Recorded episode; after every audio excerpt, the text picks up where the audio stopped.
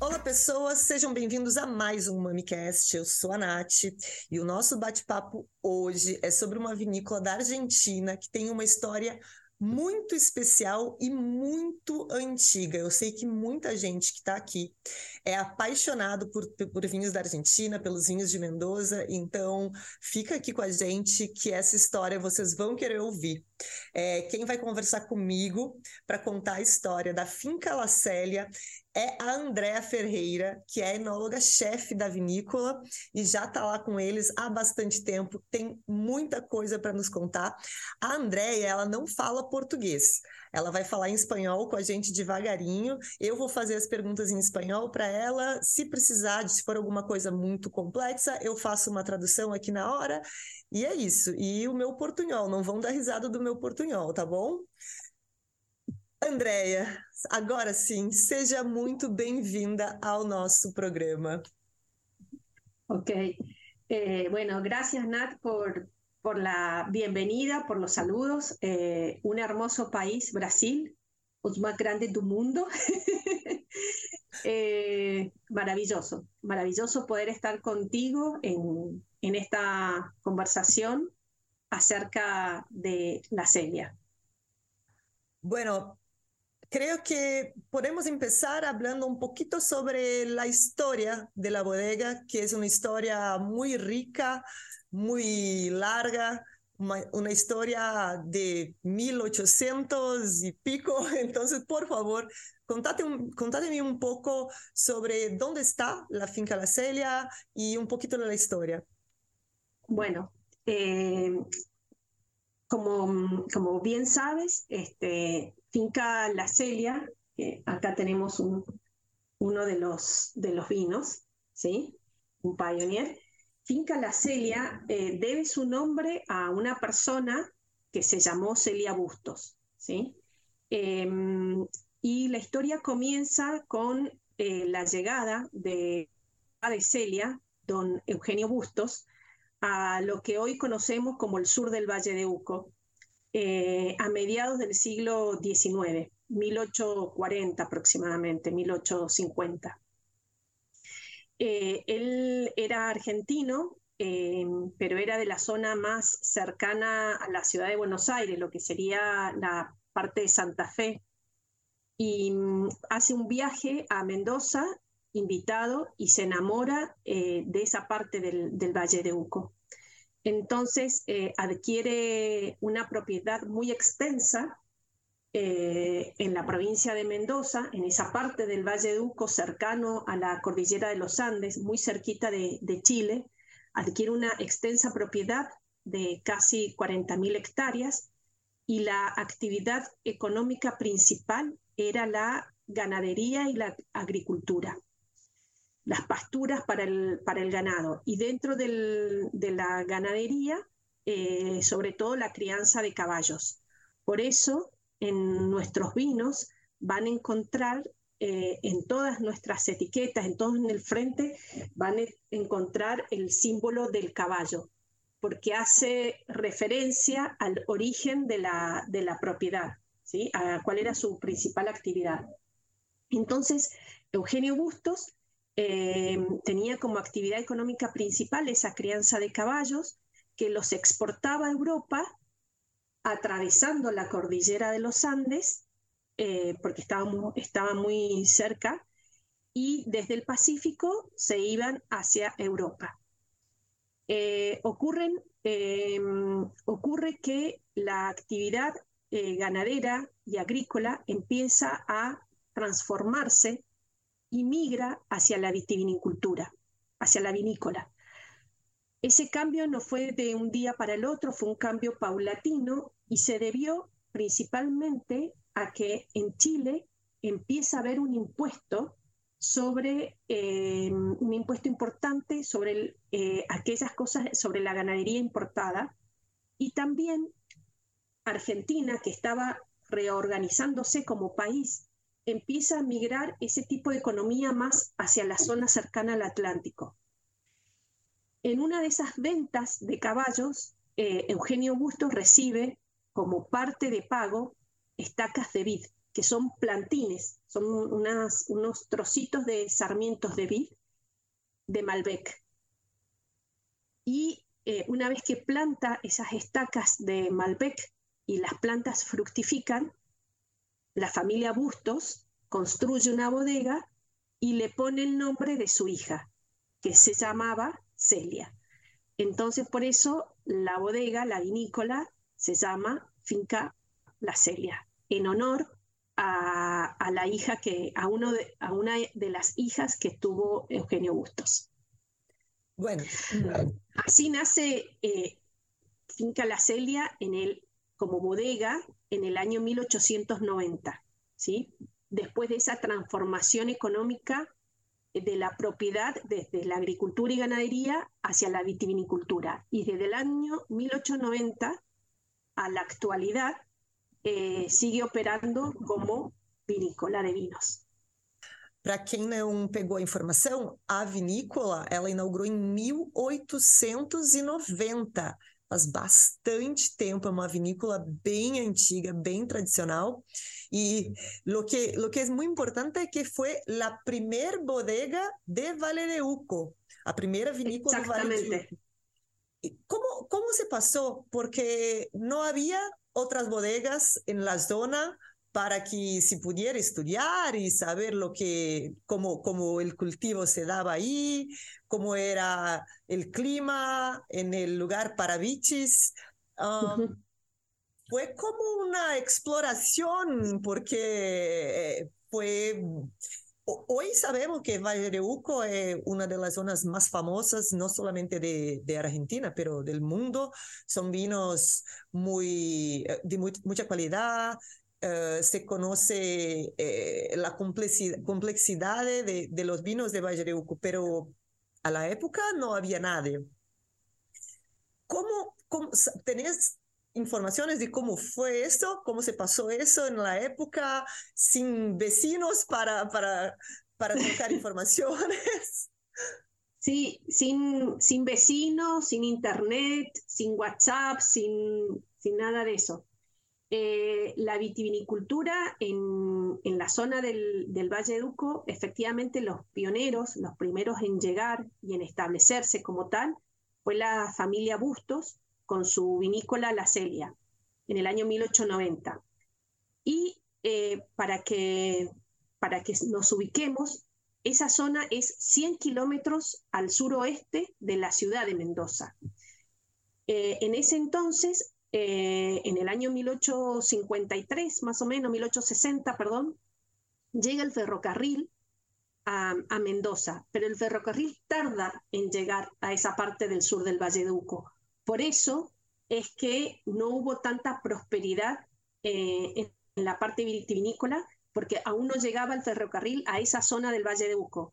Mientras que en la ciudad de Mendoza, en las cercanías a la ciudad de Mendoza, que ya existía el ferrocarril, el, desarrollo vitivinícola fue mucho más rápido y empezaron a haber muchas otras bodegas, incluso antes que en el Valle de Uco. Pero fue por, la cercanía en la ciudad y por la forma que se podía transportar los vinos.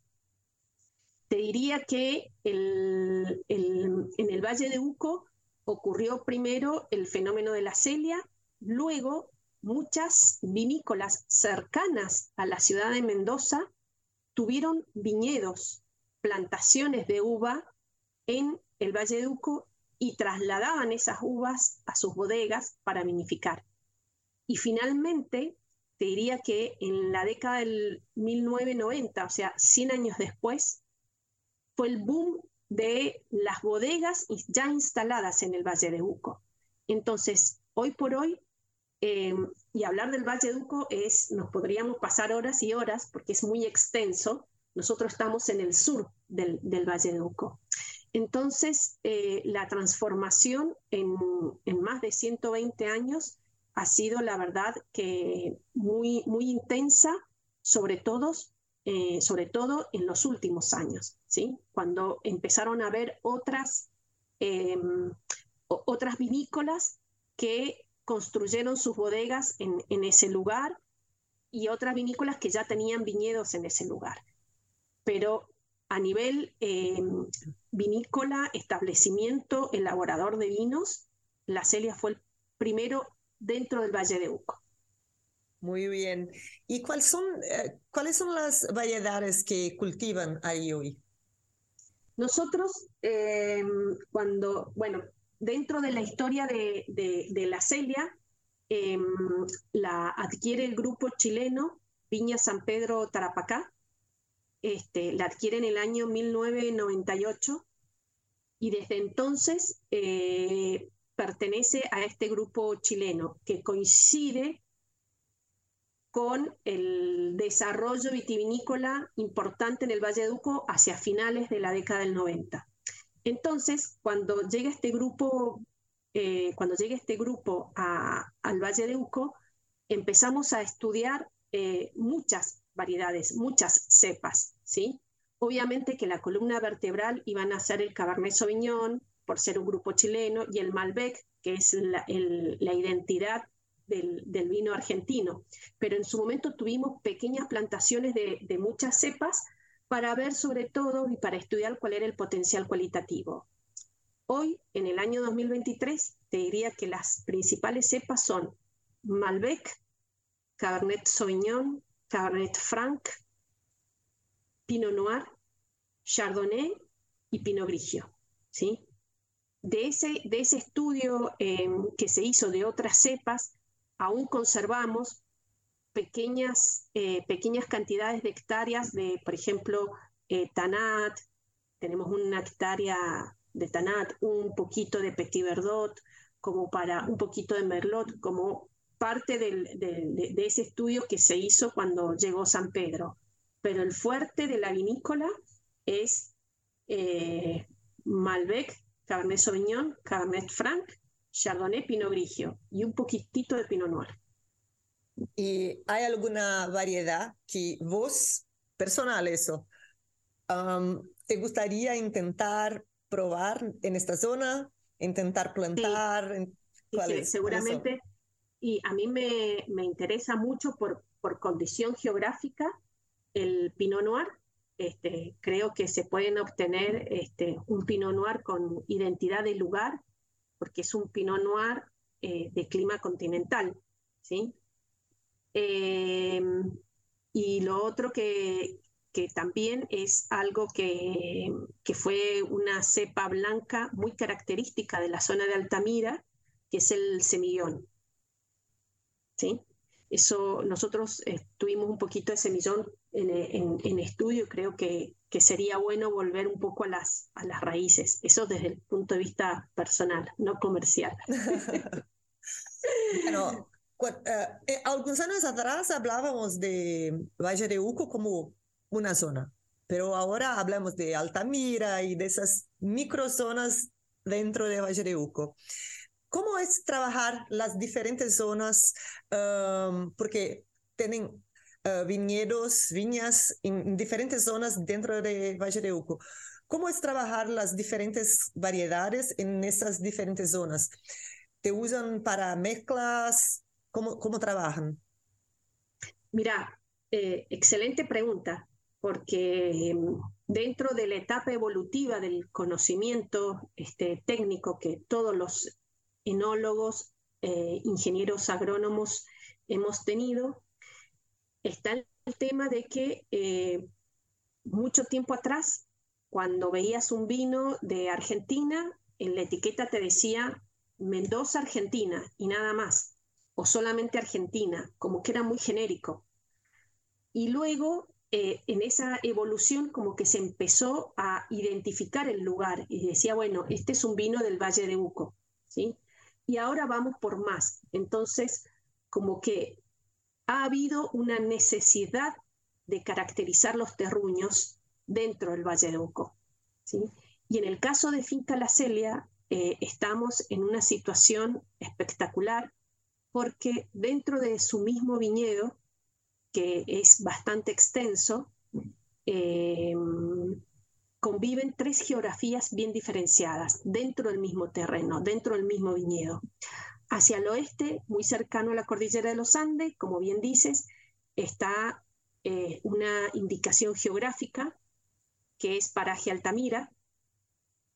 Después tenemos la consulta, que es eh, un distrito dentro de, San Carlos, y eh, cuando se creó Paraje Altamira, como que se delimitó esa zona. ¿sí? Entonces, todo esto que no está en la consulta se llama paraje de Altamira. El resto es la consulta. Y ya hacia, hacia el este de la propiedad está un lugar que se llama Eugenio Bustos. Que Eugenio Bustos es además el nombre del fundador, de la familia fundadora de, la Celia. Entonces, eh, probablemente encuentres muchas vinícolas que elaboran sus vinos de distintos lugares del Valle de Uco, ¿sí? Y está buenísimo, excelente, pero la particularidad que tiene Finca La Celia es que dentro de su misma propiedad conviven tres lugares distintos, bien marcados, bien diferenciados. Entonces, eh, en algunos casos, eh, lo que hacemos por lo general en, los vinos de, la línea Reserva o de la línea Pioneer, lo que hacemos es tomar lo que a nuestro, entender da mejor Altamira o la consulta o Eugenio Bustos para hacer las mezclas, ¿sí? los blends. Y en otros casos, en otras, en otras líneas, como en el caso de la Celia Elite, Heritage o una nueva línea de terruños que estamos sacando, en donde todo lo contrario, lo que queremos es exaltar el lugar, ¿sí? Entonces, para que el vino tenga esa, esa identidad del lugar y que, que me hable de, ese lugar. Así que em, hemos notado eh, que el comportamiento de una cepa, como es el Malbec, em, va a tener distinta identidad de expresión, va, se va a expresar de manera distinta siendo la misma, el mismo viñedo, pero la misma bodega, las mismas personas, pero en distintos lugares. Va a tener comportamientos distintos, va a tener maduraciones distintas la uva y por lo tanto los perfiles aromáticos, los perfiles de vino que nos van a dar van a ser distintos. Ni mejores ni peores, pero van a ser distintos. ¿sí? Eh, y eso es lo lindo que, tenemos los cenólogos a la hora de, elaborar, ¿sí? poder eh, cosechar una misma parcela en distintos momentos, un perfil maduro, un perfil fresco, cosechar eh, no solamente por lugares o por parcelas, sino también por perfiles de, maduración. A la hora de, de hacer los blends, como que tenemos distintos componentes para armar el vino y este deja de ser unidimensional. ¿sí? Entonces, vas a encontrar, por ejemplo, en, un vino que es muy importante para nosotros, como el Pioneer Malbec, que proviene de Altamira y proviene de la consulta. Entonces, nosotros tenemos componentes de Malbec que tienen perfiles florales, perfiles vegetales, tienen, hay algunos que tienen mucha fruta negra, mucha fruta roja, este, hay, hay componentes donde se exalta mucho la, la, parte eh, de, fruta, de fruta fresca, fruta roja, ácida, que viene de, la zona de, Altamira, y hay otros componentes que son mucho más florales, como en el caso de la, de la consulta. Entonces, eh, es lindo tener eh, no un Malbec, sino varios Malbec. ¿Sí? Para poder hacer un, vino. Uno de, los tantos, una de las tantas cosas que tiene linda la Celia, obviamente. Yo creo que debe ser un, como un, gran, un gran placer para el enólogo y agrónomos trabajar en la Celia porque puedes hacer un estudio de, de Valle de Uco en un mismo viñedo. Es como... Totalmente. É genial, é genial. Vou falar isso em português um pouquinho. Pessoal, só para quem não pegou, uma, tem uma informação muito importante que eu quero que vocês saibam, que a gente fala muito das vinícolas na Argentina, em Mendoza no geral, que tem vinhedos em várias zonas. Vinhedos em Luján, vinhedos no Vale de Uco e dentro de zonas diferentes do Vale de Uco. Mas a finca La Célia, como está lá há muito tempo, ela tem uma grande área de vinhedos contigo, uma área inteira, que está dentro de três zonas do Vale de Uco. Então, o mesmo vinhedo, ele está dentro de Pará Altamira, por um lado, de La Consulta do outro e de Eugênio Bustos, que por acaso é o nome do fundador da vinícola também, então já mostra aí a importância da vinícola na região. Então, dentro de um mesmo vinhedo, eles não precisam buscar vinhedos diferentes para fazer mesclas ou para ter uma Malbec com um estilo mais frutado, uma Malbec de outra região. Dentro do mesmo vinhedo, eles têm essas três regiões, então eles conseguem tanto trabalhar Malbecs em diferentes zonas desse vinhedo e, e isso uh, gerar vinhos de diferentes regiões dentro do Vale de Uco, mas também em diferentes momentos de maturação. A mesma uva eles podem colher em Altamira uh, em um momento de maturação, no outro momento podem colher em La Consulta e em uh, Eugênio Bustos. Então é, é uma uma diversidade muito grande, é uma escola muito grande para o enólogo e para o agrônomo, sem sair do mesmo vinhedo. Se vocês puderem procurar no Google para ver a imagem, eu tenho uma imagem aqui numa apresentação, é, é uma área que está realmente na divisa de três zonas, e isso dá uma, uma matéria-prima para o enólogo trabalhar muito rica, porque tem uvas em diversos estilos de diferentes regiões dentro de um mesmo vinhedo, e isso é muito rico. É... André, vamos falar um pouquinho das linhas. Vamos, vamos falar. Tenho que, tenho, que cambiar. Vamos falar das linhas que produzem. Entendi perfecto. Já está falando português. Vamos falar um pouquinho das linhas que producen hoy. Finca La Perfecto. Bueno, eh, nuestro portafolio eh, se compone eh, actualmente de cinco líneas. De esas cinco líneas, en Brasil eh, tenemos cuatro, espero que prontamente se incorpore la quinta línea, pero em, el primer, la primera línea que tenemos es eh, la línea de la Celia Reserva, que es, serían los vinos de entrada de gama que tiene el portafolio de, la Celia. ¿sí? En, en estos vinos eh, nosotros empleamos normalmente uvas que provienen de la zona de Eugenio Bustos y de la consulta. ¿sí? Después tenemos una segunda línea de vinos, que es la Celia Pioneer, que acá eh, nosotros empleamos eh, uvas de la zona de Paraje Altamira y de la consulta. ¿sí? Después tenemos una tercera línea, que es la línea Super Premium, que le llamamos, que es eh, la Celia Elite, que em, tenemos el Malbec, que es 100% paraje Altamira, ya eh, en, esta búsqueda que comentábamos de identidad del lugar. Y es un vino que eh, nosotros venimos haciendo hace muchos años y para el cual elegimos distintas parcelas dentro de, eh, de, Paraje Altamira. Y por último, tenemos la Celia Heritage, que es un single vineyard este es un vino de parcela, también de la zona de paraje Altamira. Vale decir que en nuestra estructura de, las líneas, eh, los vinos de, la base de la pirámide, que serían los vinos de, entrada de gama, que es una línea reserva, eh, lo que pretendemos es eh, expresión del lugar una componente frutal importante y que la madera eh, esté de manera integrada, pero que no sea la estrella del vino. La estrella del vino tiene que ser la fruta, la componente frutal. En el caso de la línea Pioneer, ahí empieza a haber un poquito más de complejidad porque usamos lugares eh, como la consulta y, paraje Altamira. Em, hay una destacada presencia de estos lugares, pero también del, de la identidad del varietal. ¿sí?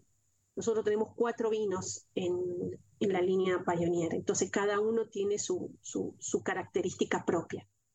Y ya en el caso del, de Elite, este, perdón, en el caso de Pioneer también hay, hay, hay presencia en, dentro del proceso de crianza de madera, pero esta, esta es sutil no es el elemento más importante. El elemento más importante es el vino, el lugar, la geografía, ¿sí? Y ya en la línea elite Eh, es un vino que proviene 100% de Paraje Altamira, es eh, lo que a nuestro entender son las mejores parcelas que representan ese lugar. ¿sí? Entonces ya ahí no solamente está la, variedad, la cepa, que es el Malbec, sino también que hay mucha presencia del, lugar, de la geografía. Y por último, en el caso de la Celia Heritage, este, que es un single vineyard, fíjate que la etiqueta es un perfil de suelo donde se ven las raíces, eh, la roca calcárea, y, te habla de que es un vino con, em, con, una, con cierta singularidad y con unicidad, porque lo que hacemos es transmitir lo que nos produce una parcela, que es la número 49, dentro de eh, nuestro viñedo. Y por último, que aún no lo tenemos en, en Brasil, pero prontamente espero que ojalá tenemos. Ojalá, tengamos, es un, son como unos eh, se, llaman vinos de terruño, que son vinos que provienen de un bloque, de un polígono. Eh, cada uno de estos tres polígonos están ubicados en tres eh, lugares distintos de nuestro viñedo. Hay un polígono en Paraje Altamira, hay otro polígono en La Consulta y otro polígono en Eugenio Bustos. Son producciones súper limitadas, de, poquitas botellas, este, pero bueno, es es la proyección que nosotros hacemos en un vino de un lugar que consideramos que tiene cualidades excepcionales eh, dentro de eh, nuestro viñedo. Bueno, estamos hablando de una bodega con casi 150 años de historia y estoy probando un vino acá muy fresco, pero sabemos que el frescor, la frescura no es una característica que siempre eh, existió en Argentina. Fue mudando, fue cambiando el estilo. ¿Cuál es el secreto para una bodega tan antigua mantenerse actualizada con el estilo, con el, el, consumo, con los consumidores que va cambiando? ¿Cuál es el secreto para casi 150 casi 150 años de historia manteniéndose actualizados. Bien, yo no te puedo hablar de 150 años atrás porque no viví. Pero sí te puedo comentar de los últimos 18 años de la Celia, porque hace 18 años que yo estoy trabajando en, en, esta hermosa vinícola. Em, la Celia siempre se caracterizó este, por eh, hacer vinos que, que, te hablan de un lugar. ¿sí? A mí me pasaba que eh, cuando empezó a hacer el boom de las exportaciones de Malbec de Argentina en el mundo, venían nuestros, los compradores de distintos países, de las principales cadenas y demás, y llegaban a la Celia y decían, pero esto no es Malbec. ¿Por qué? Y es floral, es fresco, es ácido, le falta grasa, ¿sí? Como todas las características del Malbec que se hacía en esa época. Y nosotros intentábamos hacer un Malbec de esa característica, pero no nos salía en buena hora. ¿Por qué? Porque hay una dominante fuerte del lugar. ¿sí? Entonces, em, te diría que, el estilo de, de la celia, el respeto por el lugar, el respeto por la fruta, el entendimiento de hacer un uso discreto de la madera como que siempre estuvo presente. Quizás en los últimos años se ha visto exacerbado y creo que le hace muy bien a la, industria eh, ese, ese respeto por, por el lugar. ¿En qué sentido? Cuando vos estás trabajando en un lugar con características extraordinarias, que tiene buena calidad de fruta, buena calidad de taninos, Em, donde nosotros mismos hacemos la cosecha de nuestras uvas, no salimos a comprar uvas a, otros productores y en definitiva em, em, está todo para, para darle, para, para, poder hacer vinos que, que, te hablen de ese lugar del sur del Valle de Uco, que es lo que un consumidor esperaría, ¿sí? Eh, y creo que el punto de inflexión se produjo en el año 2012, ¿sí? Te diría que nosotros hasta el 2012 por ejemplo, para, esta, para este vino, que era la Celia Heritage, eh, nosotros usábamos la cosecha de la uva se hacía en un perfil, entre comillas, maduro, maduro para lo que es la zona del Valleduco. Si lo comparabas con otro Malbec de Argentina, no tenía perfil maduro, ¿sí? Este, pero era lo que nosotros entendíamos por, por maduro. La cosecha era mediados de abril en adelante. Eh, entonces, a partir del 2012 dijimos, no, hagamos una parte madura y una parte hagámosla un poquito más anticipada, a ver qué pasa. Y nos encantó esa parte fresca. Y en vez de usar 100% barrica nueva, usemos el 50% y la otra mitad hagamos barrica usada. Y nos encantó. Y de a poquito fuimos usando la misma uva, que era la misma parcela, pero eh, el, entendimiento, la confianza del lugar nos hizo ver que el vino se expresaba mejor cuando la cosecha era un poquito más anticipada, cuando la madera no era tan invasiva, porque son vinos que necesitan crianza, son vinos de, que, tienen una estructura tánica extraordinaria y necesitan tiempo para adquirir todo el potencial. Entonces, em, y hoy por hoy sigue siendo la misma uva, pero en el lapso del 2012 al 2023, ¿qué es lo que cambió? Sigue teniendo crianza de un año largo, ¿sí? Pero ¿qué pasa? En vez de usar barrica, estoy usando toneles pequeños, ¿sí? Que tienen la duela mucho más ancha, entonces el proceso de microoxigenación es más lento. Vale decir que eh, más que mantenerse actualizado, yo creo que es eh, el conocer y el entender el lugar donde vos, estás, ¿sí? Y hay otras cepas, como por ejemplo el Cabernet Sauvignon, que sí podés usar la barrica porque la necesita en una primera etapa, ¿sí? Eh, e, ese ese entendimiento, esa confianza, este, ha hecho que la vitivinicultura pueda despegar, ¿sí? Y no, y no y no hablemos y no hablar de modas, sino de, hablar de, estados de conciencia distintos, ¿sí? No es lo mismo el estado de conciencia nuestro en el 2012, hace más de 10 años atrás o 12 años atrás, que el estado de conciencia actual. Y otra variable muy importante, esto de, adelantar las fechas de cosecha, es el cambio climático que estamos viviendo, que es real, o sea, no es, eh, no es eh, ciencia ficción, es real. Entonces, las marchas climáticas desde de hace 12 años atrás no son las mismas que de este año. Entonces no podemos seguir elaborando vinos como hace 20 años atrás cuando el mundo está cambiando. ¿sí? Sea, yo creo que eso aplica en la vida, pero ahora de lo que estamos conversando, que es el tema del vino, como que la receta no puede ser la misma porque el mundo está cambiando, el clima va cambiando. Y nuestros consumidores también esperan otra cosa, con identidad del lugar, con más o menos alcohol, con más o menos madera, pero están, eh, la, la forma de vida es otra ahora.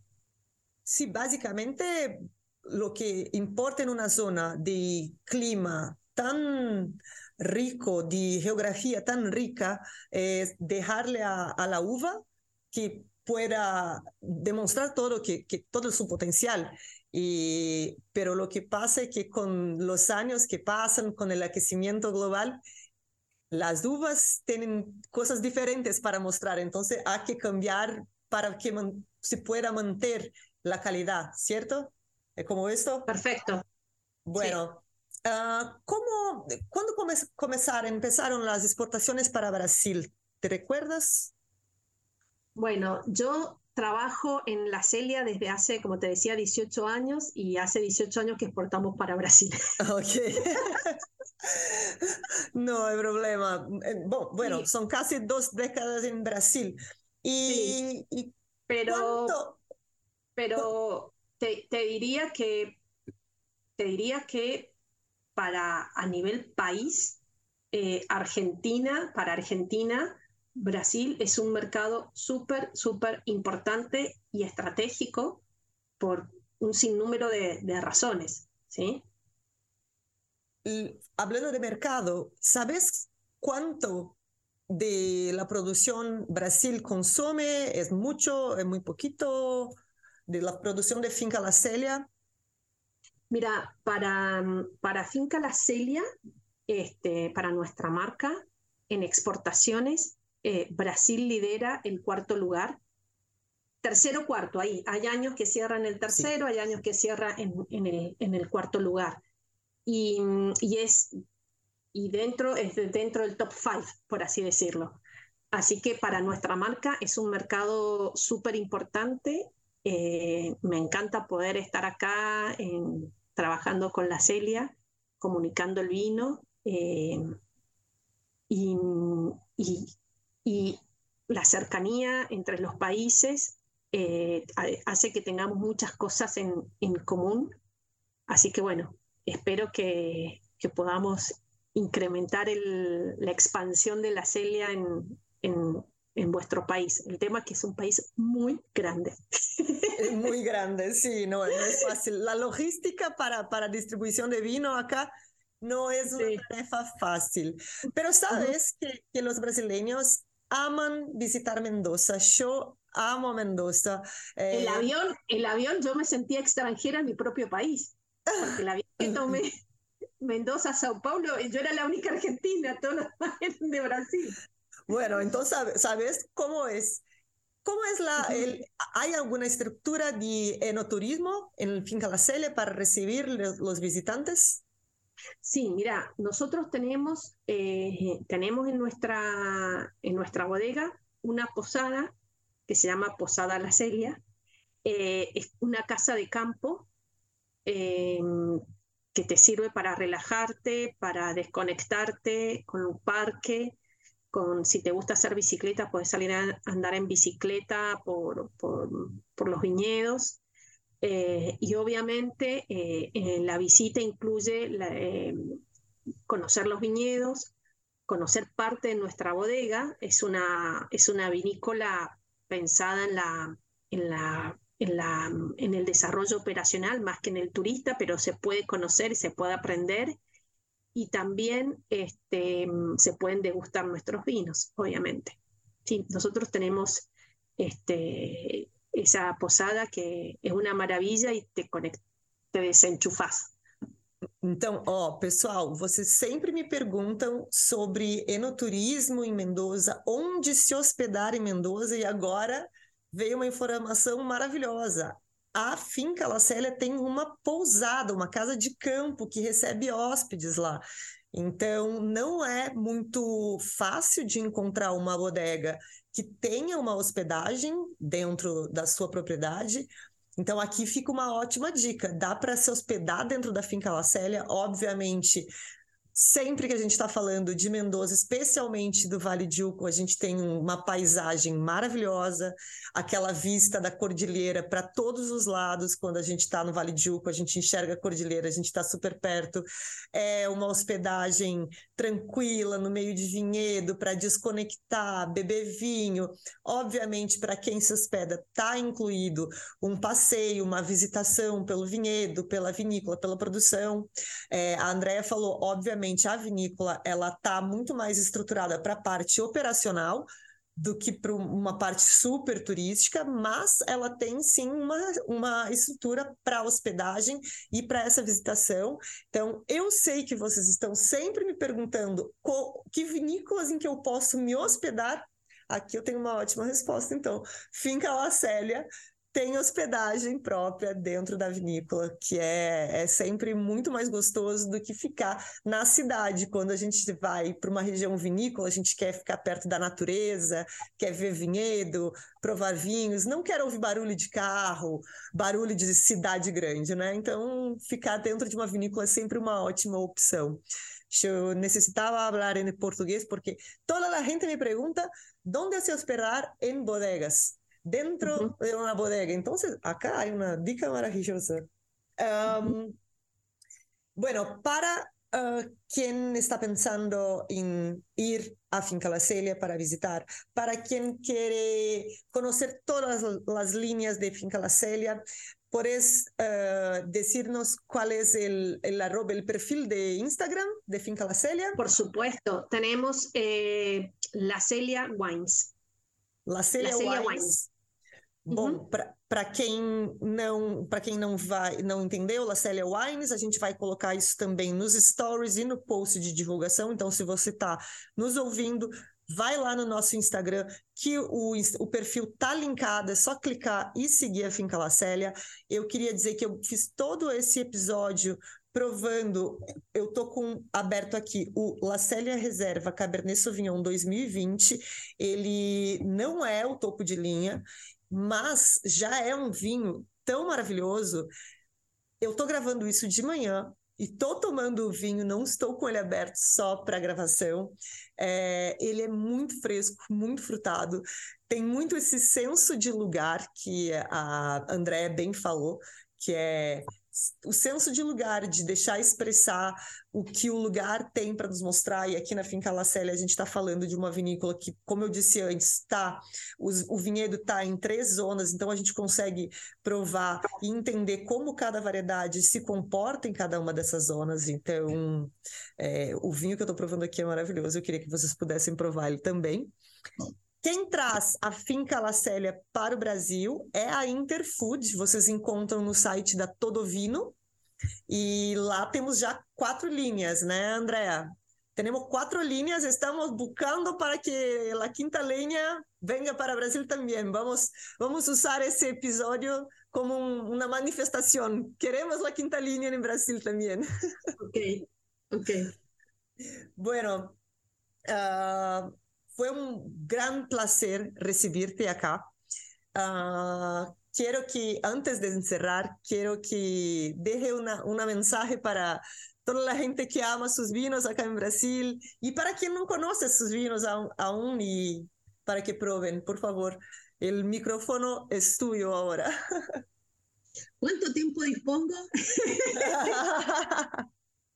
Bueno, primero, em, muchísimas gracias por, esta oportunidad de, entrevistarnos, de conocernos y que los consumidores, los wine lovers, eh, puedan conocer la Celia. Bueno, a ellos eh, les, les, comento que si ustedes eh, son apasionados del vino, si ustedes gustan de conocer las distintas regiones que, que hay eh, en Argentina y dentro de Argentina conocer un pedacito del sur del Valle de Uco, eh, bueno, welcome, eh, más que bienvenidos. nuestros, nuestros vinos tienen el respaldo de, de la historia, tienen el respaldo de pertenecer a un lugar con características extraordinarias. Y, además eh, la, hospitalidad eh, que van a encontrar en, mi provincia, en Mendoza, eh, para con el turista de Brasil es extraordinaria. Así que creo que tenemos todas las condiciones para que consuman el vino, tanto en mi país, en Argentina, como acá en Brasil, de la mano de Interfood. É isso, gente. Aliás, a Andrea, a gente, antes de começar essa gravação, ela me contou que está aqui em São Paulo e a gente descobriu que a gente está muito pertinho, a gente está em bairros vizinhos, poderíamos ter gravado pessoalmente se a gente soubesse. É...